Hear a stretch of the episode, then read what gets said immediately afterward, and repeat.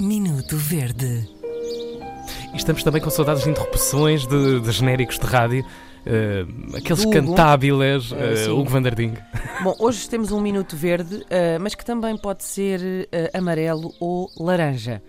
Porquê?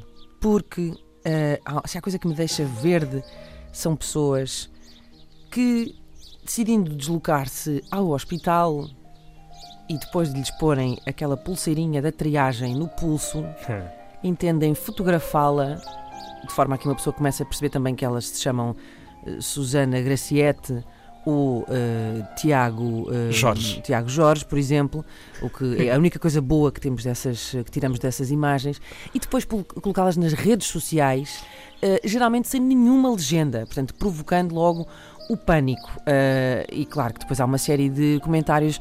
Então, amiga, o que é que se passa? Então, está tudo bem? Então, o que é que foi?